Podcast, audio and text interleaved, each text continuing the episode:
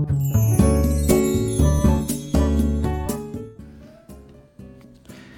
はようございます。愛知県岡崎市のオーラムという一人サロンで美容師をしてます。カナダと申します。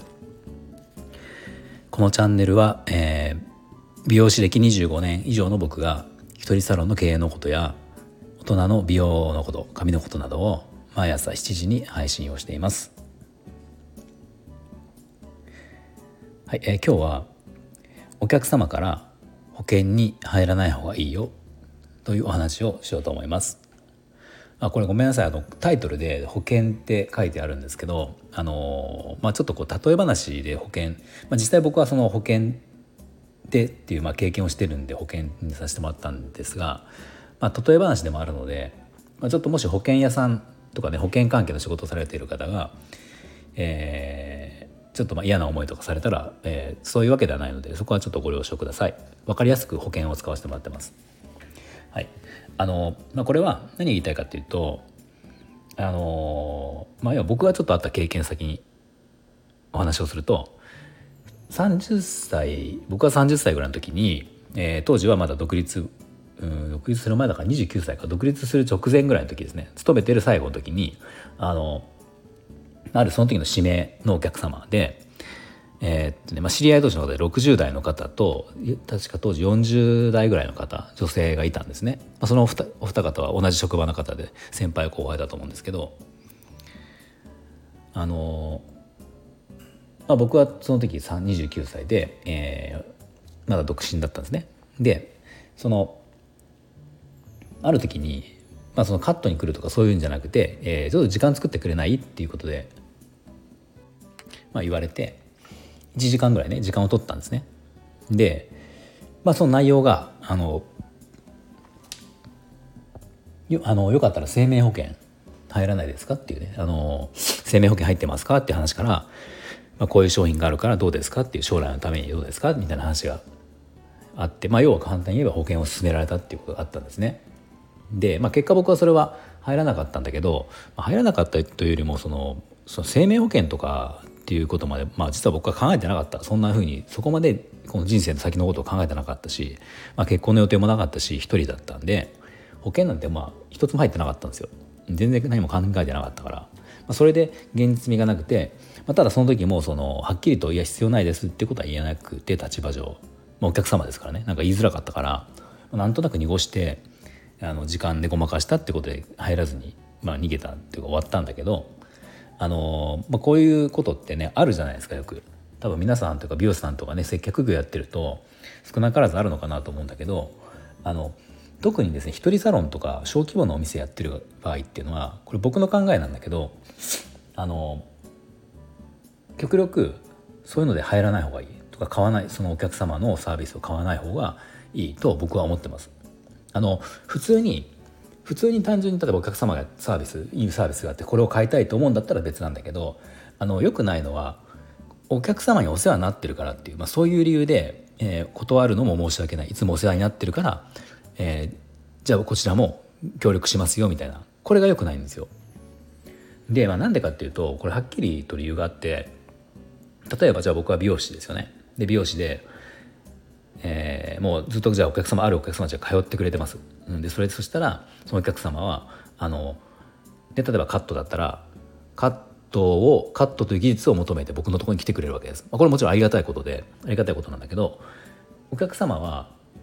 その技術がないわけですよ。自分の髪を切れない自分でできないことをお金を払ってやってもらうっていうのが美容院に来るわけですね。で僕はそれを技術を持ってるからこの技術をお客様に買ってもらって、えー、その技術を提供するだからこここれは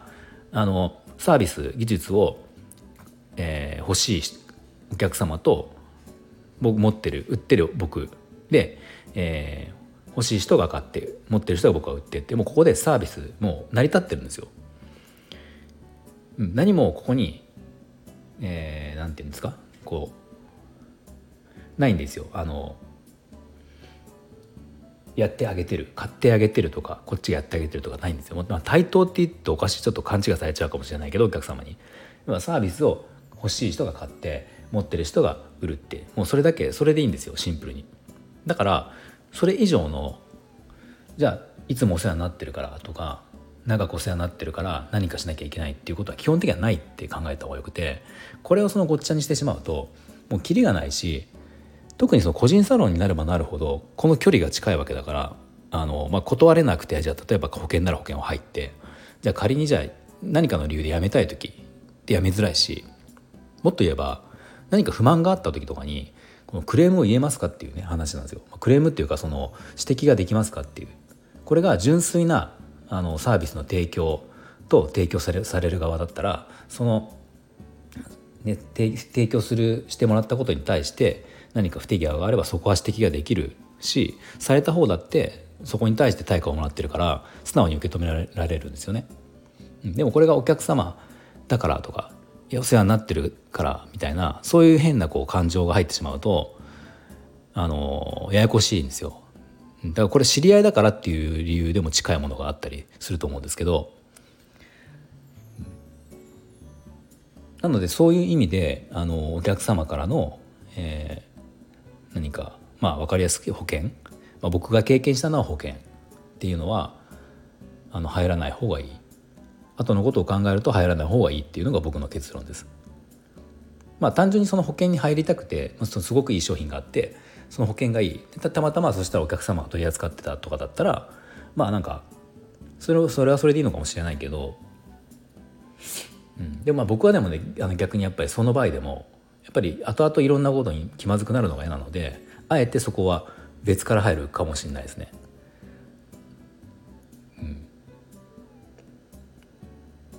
あのちょっと関係ないかもしれないけど以前こんなことがあって、えー、自分のマン住んでるマンションで、えーとね、食洗機をつけたんですね。つけ、まあ、今結果つけたんだけどつけようとしてた時に食洗機って物だけ買って後だからその工事業者が来てつけ取り付けてくれるじゃないですか。でこの工賃ってまた別にかかるわけですよね。であるそのママ友、えーと、妻のママ友の旦那さんがあのー、そこの家は食洗機買ったんだけど旦那さんが自分でつけたって言ってたんですよ。まあ、どうもそのもっとそういう仕事というか、まあ、似たような仕事をしてて一応そのプロとしてやってた時期があったから、まあ、技術があるらしいですね。だから今自分で取り付けてあの、まあ、今問題なく使えてる。からでその話を食洗機うち買った買うって話をした時にあじゃあ旦那さんうちの旦那にややってや,、あのやってて頼んであげようかってやってあげようかみたいなことを言われたらしくて妻が。でじゃあちょっとあの僕にもね確認してみるって言って僕に言ってきたんだけどいや絶対やめた方がいいってやめようって言ったんですよ。やっぱなんでかっていうとそのねあのもし不具合あった時に業者さんだお金払ってやった業者さんなら不具合があって保証期間もはっきりしてるし保証期間過ぎたらお金かかるのもはっきりしてるしそれに対して見積もりを出してとかもう分かりやすいじゃないですか。これもしその方にねやってもらってあの別にその方たちは悪気は全くないんだけどやってもらったとしてじゃあもしそれで、えー、何か不具合があった時にね言えます？って話ですよ。でその修理して治ることだったら別にそれでいいんだけど何かじゃあ何か問題があって商品自体がじゃあなんかねこう故障しちゃうとかってこともありえなくはないしその後々その方たちの関係をうまくいこうと思ったらそこは頼まない方がいいっていう絶対そうだよって言って結局頼まなかった妻も納得して頼まなかったんだけどまあ、これやっぱりやらなくてよかったと思うんですよ。う、まく、まあ、きっと上手にやってくれると思うんですよお願いしたら。うん、けど、まあね、結局ただお金いらないって言ったってそうはいかないからそこに何か、ね、こう手土産とかもまた出てくるし、まあ、それもまた向こうも気使うわけじゃないですか。だからそういうのは僕ははっきり言って無駄だなと思ってしまう方なので、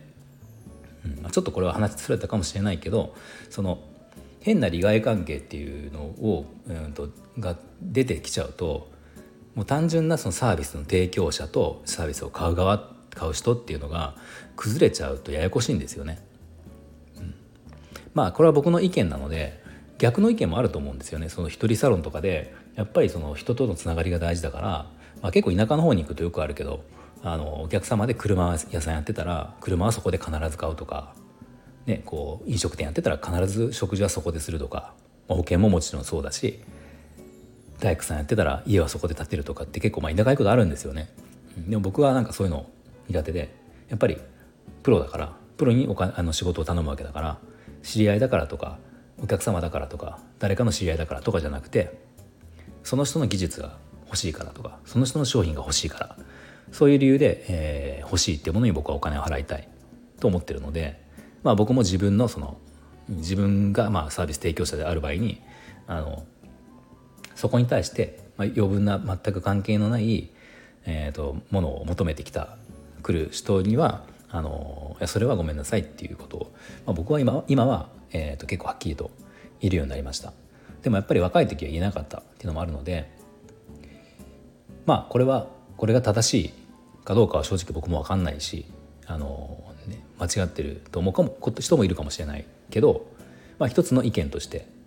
実際にあったこととして、えー、聞いといてもらえるともしかしたらあの今後参考になるかもしれないと思ったのでお話をしました。はい、ではもし、ね、あの、ね、何か参考になりましたらいいねボタンフォローをぜひお願いします。